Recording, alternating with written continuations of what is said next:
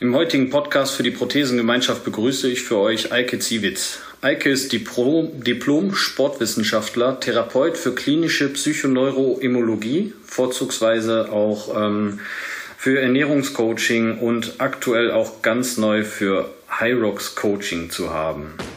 Deutschland geht gemeinsam weiter. Herzlich willkommen zum Prothesentalk, dem Podcast von und für Prothesenträger, Angehörige, Orthopädietechniker, Ärzte, Therapeuten und alle, die mit Prothesen im täglichen Leben zu tun haben. Diese Folge wird präsentiert von der Prothesengemeinschaft. Werde jetzt Mitglied unter www.prothesen-gemeinschaft.de oder lade dir die Prothesen-App in deinem App Store herunter. Jetzt aber erstmal viel Spaß mit der aktuellen Folge. Willkommen, Eike. Ja, vielen Dank. Ich danke dir erstmal für die Zeit. Ähm, ja, ich würde jetzt sagen, für die Leute, die dich nicht kennen, das werden ja fast alle sein, ähm, stell mal dich und Gipfelkurs vielleicht mal kurz vor. Ja, hallo, ich bin Eike Ziewitz. Ähm, ich komme aus Düsseldorf, ganz ursprünglich mal aus Hannover. Ich habe in Köln Sport studiert und habe vor sieben Jahren mein Unternehmen Gipfelkurs gegründet. Ich arbeite seit 2010 im Bereich äh, Personal Training, betriebliche Gesundheitsförderung und mich hat schon immer fasziniert, Leute dabei zu begleiten, irgendwie die Leistungsfähigkeit und die Gesundheit zu steigern. Das ist dann gar nicht unbedingt immer an Spitzensportler gerichtet, sondern eigentlich an jedermann, weil es fasziniert mich eigentlich, wie der gut das bei jedem funktioniert. Und wenn man dann mehr Lebensfreude hat, dann ist das, äh, was an Energie wieder zurück zu mir kommt. Das klingt gut. Ich sag mal vorweg jetzt keine Angst. Äh, ihr müsst jetzt nicht irgendwelche wilden Übungen vorm Lautsprecher gleich machen. Darum soll es jetzt äh, eher weniger gehen, sondern das soll heute um das Thema Ernährung beziehungsweise was kann ich tun, ähm, wenn ich nach einer Amputation immobiler bin als vorher. Also wir wissen ja, die meisten, wenn die amputiert werden, man fällt erstmal in so ein kleines Bewegungsloch und dann passt die Prothese halt auch mal nicht und es gibt vielleicht auch andere gesundheitliche Einschränkungen, weswegen man sich dann nicht mehr so gut bewegen kann wie vorher. Und da wollen wir halt heute ein bisschen versuchen, drauf einzugehen.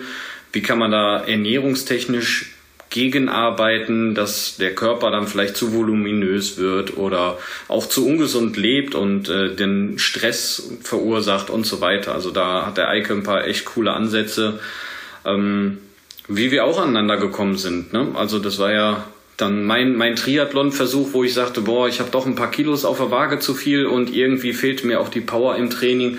Dadurch habe ich Eike kennengelernt. Der hat mir da äh, ja ein paar Basics erstmal mit an die Hand gegeben. Gar keinen riesen Ernährungsplan, sondern wirklich einfach humane Sachen, wie ich mich in meinem Alltag äh, umorientieren konnte, ein bisschen mit der Essenseinstellung und ein paar Basics äh, wie ja, Uhrzeiten an die Hand gegeben um dann einfach zu gucken, was passiert, wie verarbeitet mein Körper das und ja, letzten Endes, wie du halt sagst, wo du immer Freude dran hast, äh, kam dann halt auch die Leistungsfähigkeit ein bisschen dadurch. Mhm.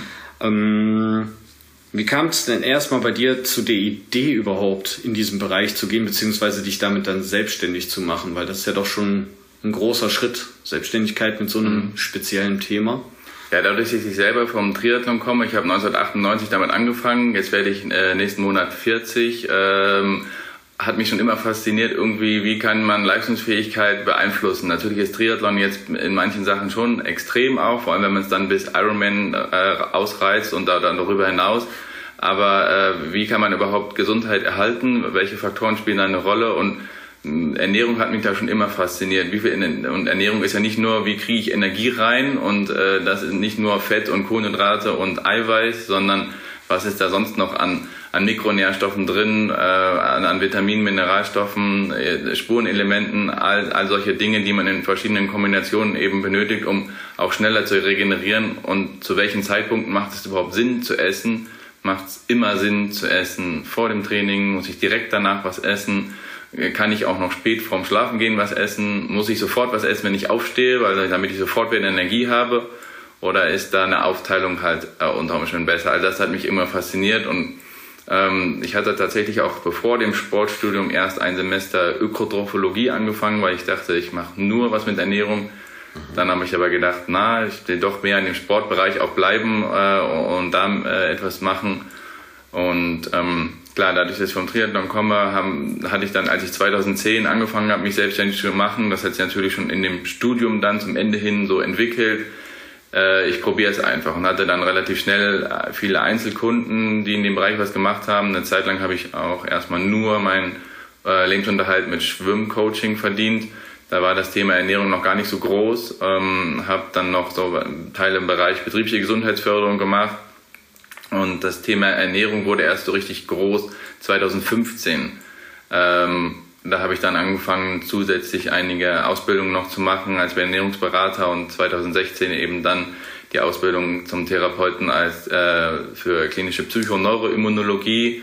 Hat dann halt drei Jahre gedauert, mit einem Jahr Aussetzen nochmal. Ähm, es ist relativ viel Wissen, was nicht ganz so eben kompakt am Wochenende zu verarbeiten ist, aber was halt total Spaß macht in der Anwendung weil in meiner Arbeit dann mit den Klienten häufig, die ja erstmal teilweise mit, ich will schwimmen lernen oder ich will ein bisschen besser laufen werden oder mal einen Marathon schaffen oder überhaupt mal was machen, hatten irgendwann aber viele Dinge gefehlt, weil äh, Leistung hat ja nichts nur damit zu tun, ob ich mich bewege und welche Inhalte ich da aufbaue, sondern viele andere Faktoren spielen eine Rolle. Und dann habe ich angefangen, lauter Werkzeuge zu haben, mit denen ich viel besser arbeiten kann. Wahnsinn. Das heißt, du hast dann schon geguckt, dass du aus verschiedensten Bereichen Wissen aufsaugen kannst und hast dir daraus dein, dein ganz eigenes Konzept, deine, deine Schwerpunkte zusammengesetzt, wo du sagst, okay, das funktioniert eigentlich bei fast jedem. Da gibt es ja manchmal so Sachen wie Stressfaktoren und sowas. Da hatten wir, glaube ich, gerade schon vor dem Podcast ein paar Sachen angesprochen, die ich auch schon wieder spannend fand und innerhalb von Minuten wieder was gelernt habe.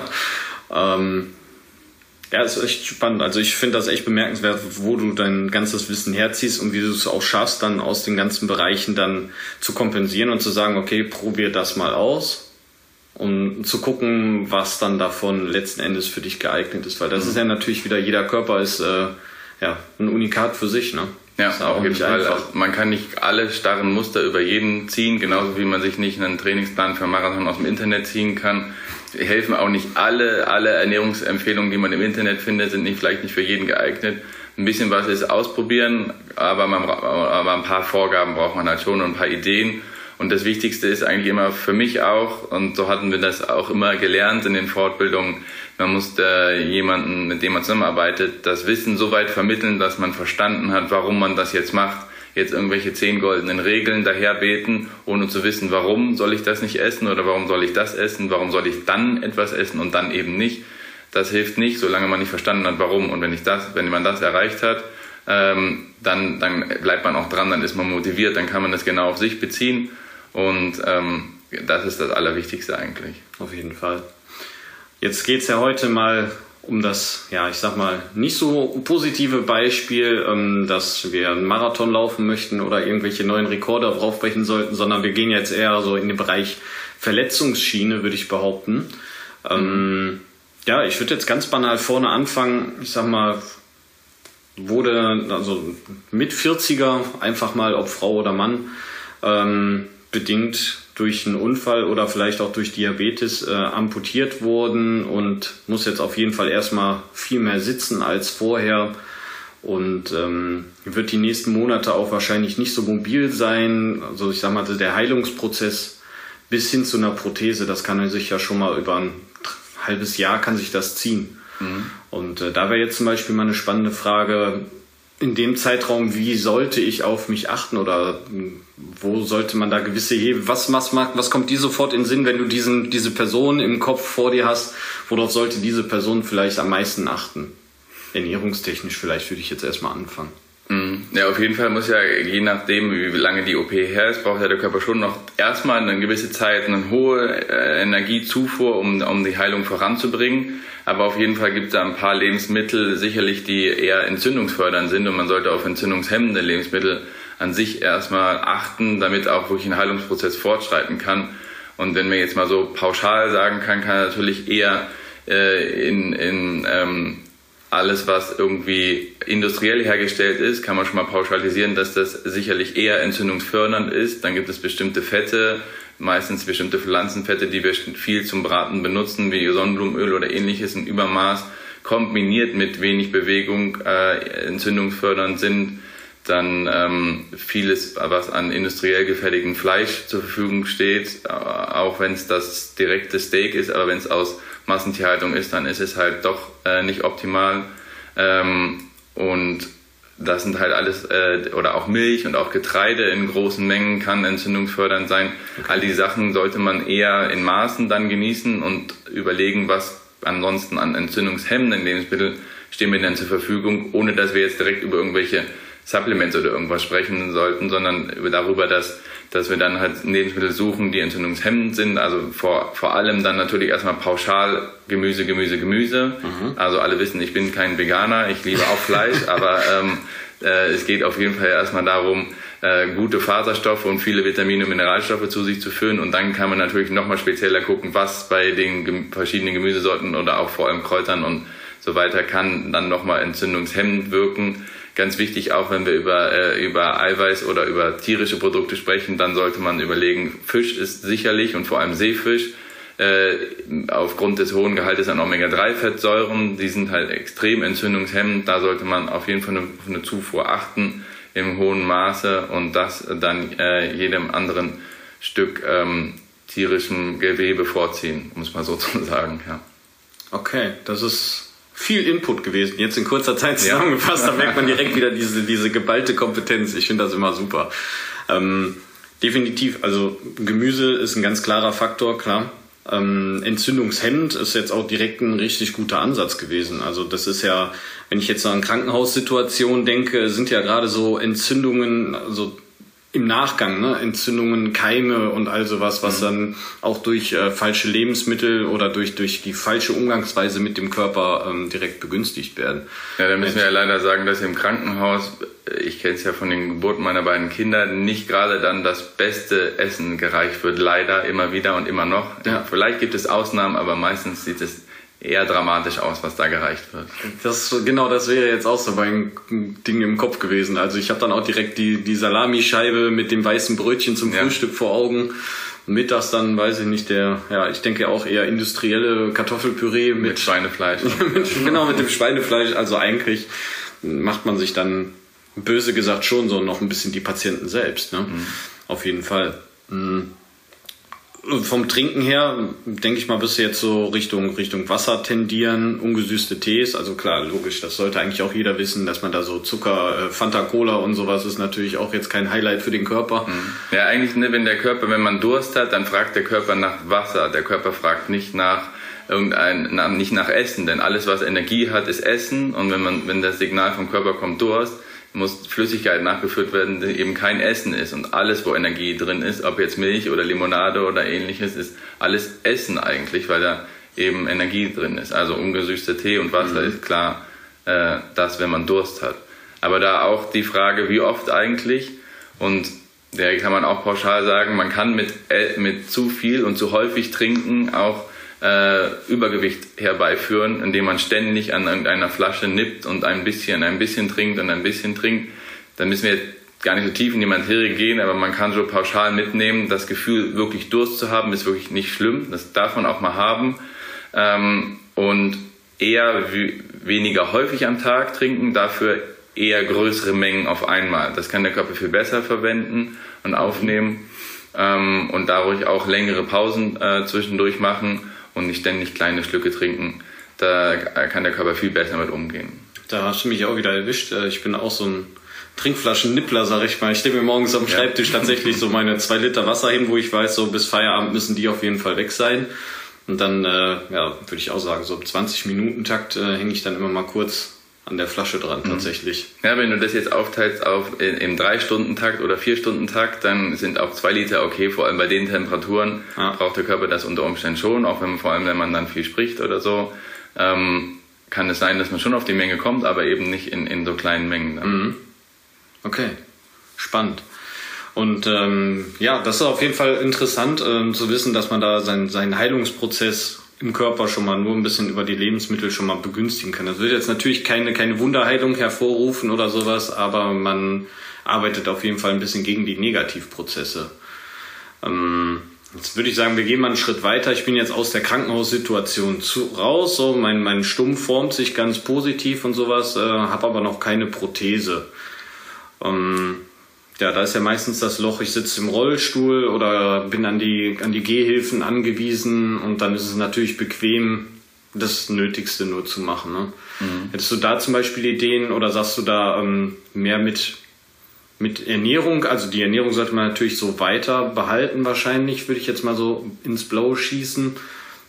Aber ich denke, da kann man dann auch schon zumindest so, so leichte Bewegungssachen irgendwie mit einführen wollen, oder? In den Alltag. Ja, auf jeden Fall. Also natürlich kann, kann ich nachvollziehen, wenn man dann vielleicht nicht so richtig Bock hat auf Bewegung, weil ja. der Körper ganz anders ist als vorher und nicht alles so geht wie vorher. Aber wenn man äh, wenn man nur Kleinigkeiten einbaut, also häufig wird ja in der Reha auch mal unter Umständen moderates Ausdauertraining eingebaut, um eine Knochenheilung herbeizuführen. Und mhm. wenn, man, wenn man das mit, weil das nun mal Bewegung entzündungshemmend auch wiederum ist, wenn es so ausgeführt wird, kann es halt die Heilung äh, fördern. Aber auch wenn man sich nur zu wenig aufraffen kann, wäre es halt schon mal super, wenn man eins, zwei, drei oder vier Minuten Bewegung macht. Die unter Umständen darf die auch ja auch in, durchaus intensiv sein. Ja. Dadurch verbrennen wir aber Energie. Also unsere Kraftwerke in den Zellen heißen ja Mitochondrien. Die verbrauchen viel, viel Sauerstoff. Die verbrauchen aber auch ähm, äh, das Laktat, was gebildet wird. Also auch durchaus auch Zucker dann arm. Äh, wir haben ja unterschiedliche Stoffwechselwege, aber die Mitochondrien sind das, was wir brauchen und die auch, wenn wir uns nur kurz belasten, so ein paar Minuten noch so einen gewissen, man, ne, man spricht immer von diesem Nachbrenneffekt. Das mhm. heißt, wenn ich mich zwei Minuten intensiv belaste, kann es sein, dass mit den Mitochondrien aber noch 10 bis 15 Minuten weiter Energie verbrennen und wir so durch nur ein ah. paar Mal pro Tag es schaffen, dass wir quasi den gleichen Effekt erzielen, was den Energieumsatz haben, wie als wenn wir eine Stunde draußen etwas machen würden. Das und wenn man eigentlich genau das Richtige. Also ich meine, ich stelle mir jetzt, setze mich da so in meine Amputationssituation oder allgemein Schmerzsituation äh, zurück. Und ähm, ja, da war eine Stunde Belastung, wäre am Stück auf jeden Fall zu viel gewesen für mich. Und dann, klar, über den Tag verteilt dann lieber fünfmal fünf Minuten. Also das ist ja gefühlt dann schon wieder nichts. Mhm. Ähm, ja, genau. Also am Ende kommt man vielleicht auf insgesamt 10 Minuten Bewegung, hat aber den Effekt von einer Stunde auf jeden Fall. Und man hat dann direkt mehrere Effekte. Einerseits fördern wir die Mitochondrien oder Energieumsatz, wenn man sich eh nicht wenig bewegt und vielleicht dann doch mal auf was Falsches isst oder zu viel isst, was noch nicht angepasst ist. Man will ja sicherlich äh, Übergewicht oder Gewichtszunahme auch eher vermeiden, kann das helfen. Aber auch wenn die ganze Situation an sich halt stressig ist, äh, mental stresst und Umstellungen stressen. Stress ist auch immer ne auf Dauer natürlich negativ. Kurzzeitig mhm. können wir das gut aushalten, Stress, aber wenn Stress lange und chronisch anhält, wirkt sich das negativ aus, wirkt sich negativ in dem Fall auch aus auf unsere Mitochondrien. Und wenn die wiederum dann doch schlechter funktionieren, weil wir so viel Stress haben, dann haben wir auch noch weniger Lust zur Bewegung und dann kommt man so ein bisschen Abwärtsspirale. Wenn man dabei wieder anfängt, kann man da auf jeden Fall positiv drauf einwirken. Klar, und in die Abwärtsspirale, ich meine, gerade wie gesagt, äh, die Leute, oder ich selber auch, saß dann zu Hause. Äh, das Handy ist voll mit Informationen, die man nicht braucht, aber wir konsumieren sie trotzdem. Der Fernseher läuft nebenbei, man hat dann schön das blaue Licht und überall flackert's und äh, der Körper ja, baut ja regelrecht dabei schon ab, ne? Gefühlt, ja. oder? Ja, auf jeden Fall. Also ich meine, Fernseher macht ja total müde und antriebslos und wenn wir dann noch aufs Handy gucken und gucken, wie gut es vielleicht allen anderen geht, wenn man dann noch die Social Media äh. Ich meine, das geht ja jedem, der da reinguckt. Alle anderen können immer alles besser und da ist, der funkelt das alles noch schöner. Äh, und wenn man dann noch so in einer Situation ist, dann, dann noch vielleicht noch weniger Lust. Aber das eher vermeiden äh, und versuchen, ähm, da das nicht ganz so viel zu nutzen, weil das Gehirn schon auch negativ beeinflusst wird. Und das Gehirn ist eigentlich zentral auf jeden Fall. Wir können durch zu häufig und zu viel Essen beeinflussen, dass das Gehirn sagt, ja, brauchen wir nicht bewegen. Weil eigentlich wäre das, wäre es eben, wenn man nochmal das Thema Ernährung kurz aufzugreifen, gut, wenn man nicht so oft am Tag etwas isst. Und gerade vom Fernseher fängt man vielleicht das Snacken an und nochmal mhm. und dies und ne, kennen kenn ich persönlich ja auch, wenn ich dann abends dann meine, okay, heute esse ich dann doch nochmal was Süßes und äh, ne, ich versuche es auch nicht so oft zu machen, aber wenn ich eine ganze Tafel Schokolade abends esse, dann bin ich richtig Matsche und am nächsten Morgen noch. Wenn ich das aber nicht mache, geht es mir deutlich besser. Das ist so, oder? Das, ich nehme zwar nicht zu, aber ja. ich fühle mich matsch. Ja, das, das knallt doch irgendwo dann voll in den Körper rein, ja. solche Aktionen, ne? Weil ja. Zucker, das ist, diese Menge Zucker kann der Körper nicht verwerten, das geht auf die Leber, genauso als wenn wir uns Alkohol äh, genehmigen mhm. und ähm, das Ganze macht am Ende müde, weil der Zucker auch wieder entzündungsfördernd ist, vor allem in der Menge. Das kann unser Körper so nicht verwenden und auch nicht verwerten und vor allem, weil da nicht nur Glucose, sondern auch ein großer Teil Fructose dann drin ist. Ja. Ja definitiv. Also das heißt, ähm, Psyche beeinträchtigt das Ganze auch noch. negativ. Äh, da sollte man lieber mal die Glotze und das Handy weglegen, gerade zu späterer Stunde oder über den Tag allgemein. Dann weiß ich nicht, lieber mal kommunizieren mit Menschen, am besten übers Telefon oder ja. in Live oder einfach mal Bücher lesen, die sich mal wieder rauskramen und äh, abschalten. Und spannend fand ich den Satz, ähm, da plane ich gerade auch tatsächlich einen Podcast zu Beeinflussung von Social Media und sowas. Also man guckt ja grundsätzlich nach Sachen, die einen interessieren hm, ich denke jetzt an mich so frisch amputiert, dann gucke ich jetzt mal, gebe einfach mal bei Instagram oder Facebook äh, das Schlagwort Amputation, Prothese ein, gucke und sehe, boah, da sind Leute hier, weiß ich nicht, die tanzen den ganzen Tag äh, am besten auf zwei Prothesen, ähm, der nächste macht da irgendwelche witzigen Stunts mit seiner Prothese und ich äh, mhm. kann mit meiner gerade gar nicht mal laufen. Einfach nur, weil mein Stummverhältnis das noch nicht zulässt. Ob ich da hinkommen werde, lassen wir jetzt mal dahin geschrieben. Ähm, der eine schafft's, der andere schafft's halt nicht. Aber dieser Negativeinfluss in der Situation, wo ich mich befinde und zu sehen, was andere kann, ähm, der ist natürlich hoch. Auf jeden Fall. Und durch mhm. diesen Negativeinfluss sagst du dann, äh, dass das knallt dir dann auch wieder so aufs Gehirn, dass dein Körper da quasi negativ beeinflusst wird. Genau, ich, ich stelle es mir jetzt mal bildlich ja. vor, du konsumierst das und dir geht's schlecht dadurch. Ähm, du sagst ja regelrecht dann körperlich zusammen. Ja, naja, der Antrieb geht halt verloren, weil ja. äh, durch diese viele Aufnahme einerseits von den ganzen Informationen, zusätzlich gekoppelt mit dem, mit, mit dem, mit dem vielen blauen Licht natürlich auch äh, äh und dem, dass alle das besser können, vermeintlich, äh, schüttet, schüttet unser Körper halt weniger Dopamin aus. Und eigentlich braucht unser Gehirn Dopamin für den Antrieb. Das ist ein ganz wichtiges Hormon, was wir brauchen, um irgendwie um überhaupt Antrieb zu haben, um loszulegen mit etwas. Mhm. Ähm, und, und das können, das kann man fördern, die Produktion, man kann sie aber auch hemmen. Und wenn man so viel Social Media und Fernsehen äh, ähm, konsumiert, dann hemmt das das massiv und dann hat man echt einfach keinen Bock drauf. Aber weil das Gehirn auch sagt, warum? Ähm, und hier fehlt halt dann der Antrieb über das Hormon Dopamin. Und dann so. hat man, findet man auch kein Glück und auch keine Zufriedenheit dann.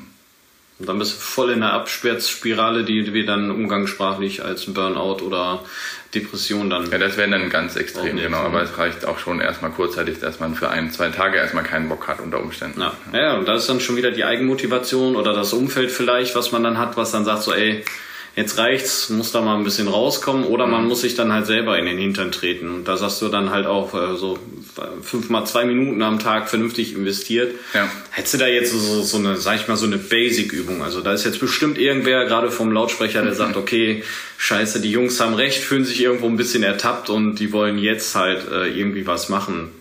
Ja, da, das ist jetzt schwierig, die Frage. Ne? Das ist ja die Frage, wo ist jetzt die Amputation und was mhm. ist gerade körperlich möglich, jetzt zu sagen, so was ist jetzt die, der, da, ähm, also ich würde jetzt, jetzt einfach mal sagen, da ist jetzt so, so ein Oberschenkel amputierter Mensch. Ähm, stehend würde ich da jetzt nicht so viel machen. Ich würde jetzt vielleicht irgendwas suchen, was er auf dem Rücken oder vielleicht auf dem Bauch machen kann. Mhm. Also man kann sicherlich irgendwie erstmal auch ganz normale Planks unter Umständen machen, wenn mhm. das möglich ist. Also äh, oder äh, wenn es auf dem einen Knie äh, und dem Stumpfunterarm möglich ist, kann man ja auch schon anfangen mit, äh, mit Liegestütz unter Umständen. Ja. Oder man sucht sich vielleicht eine Möglichkeit am Tisch und macht eine Art von Klimmzügen, die man ja aber trotzdem unter, mit Unterstützung des einen Beins noch deutlich einfacher machen kann und die sind längst nicht so anstrengend wie, wie Klimmzüge an der Stange. Das wären sicherlich Möglichkeiten. Oder, oder ganz normale äh, Crunches oder Sit-Ups.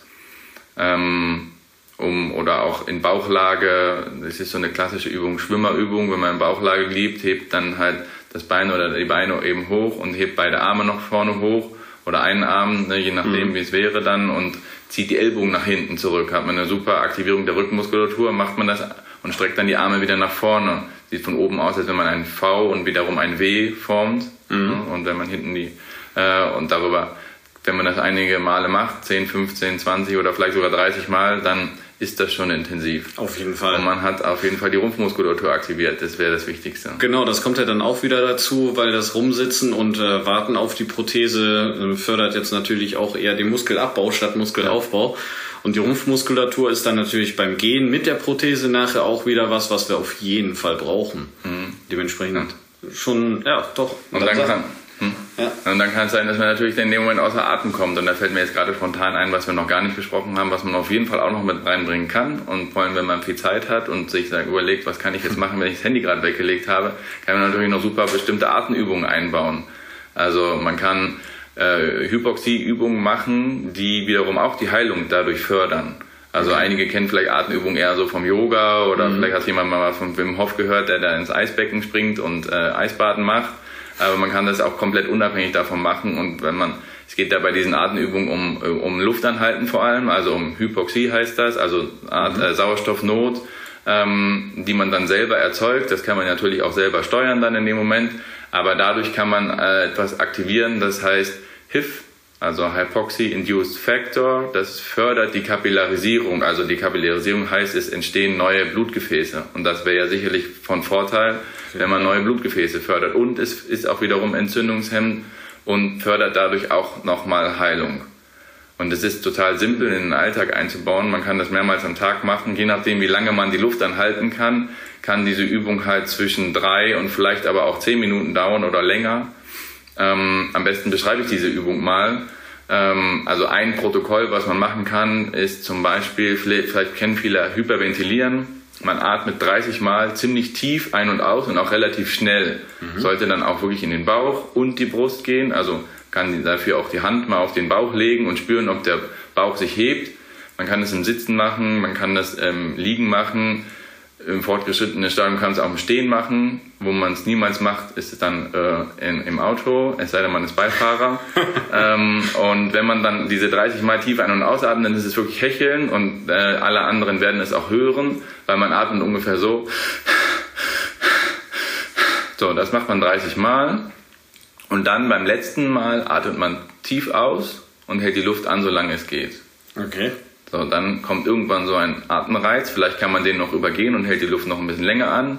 Hilft immer ganz gut, wenn man noch auf die Uhr guckt. Mir persönlich hilft, weil es motiviert mich nochmal, ah, ich kann noch fünf oder zehn Sekunden. Mhm. Wenn man dann unbedingt atmen muss, dann atmet man einmal tief ein und hält auch wiederum die Luft mit diesem einen Atemzug wieder so lange an, wie es geht und hält die Luft an, schaut auf die Uhr, vertreibt sich die Zeit, indem man auch eine kleine Reise vielleicht durch sich selbst macht, mal horcht, wie sich das anfühlt ähm, kann man gut mit, äh, mit, mit Körperwahrnehmung verbinden. Und dann folgt das Ganze mit 30 Mal tief ein- und ausatmen. Ne? Und dann kommt äh, wieder ausatmen, Luft anhalten, einatmen, Luft anhalten, solange es geht, und dann 10 Mal. Und auch am Ende wieder ausatmen, anhalten, einatmen, anhalten.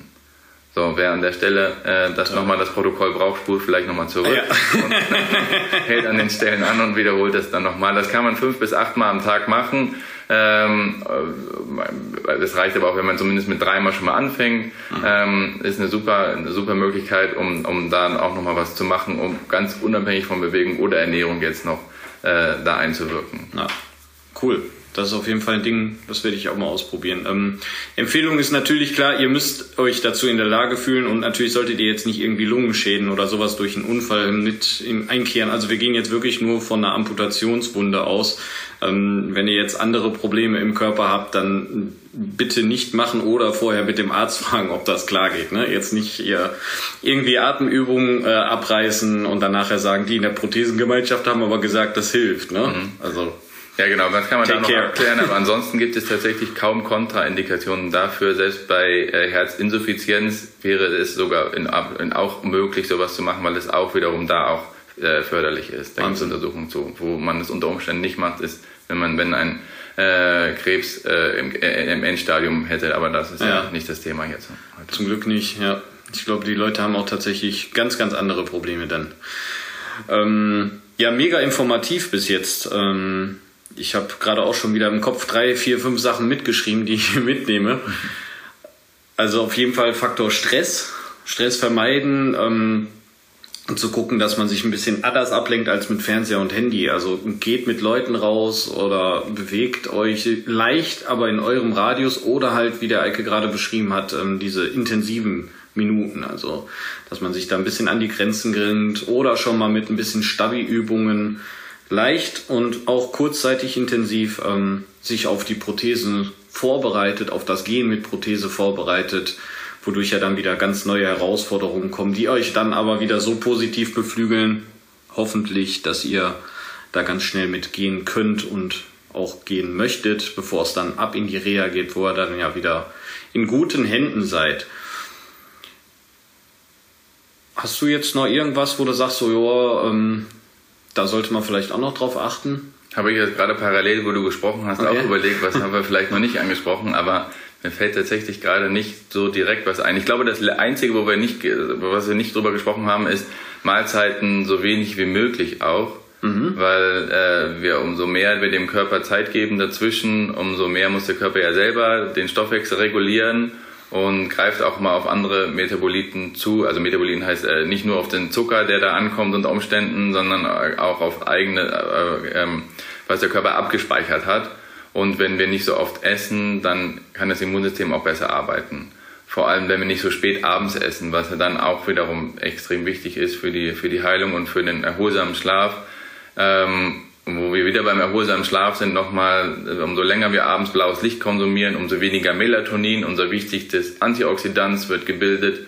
Also umso weniger erholsam wird auch unser Schlaf und umso weniger ähm, regenerativ. Also, also damit kann man natürlich auch viel einwirken, äh, wenn man frühzeitig am Abend unter Umständen die Flimmerkiste alles auslässt.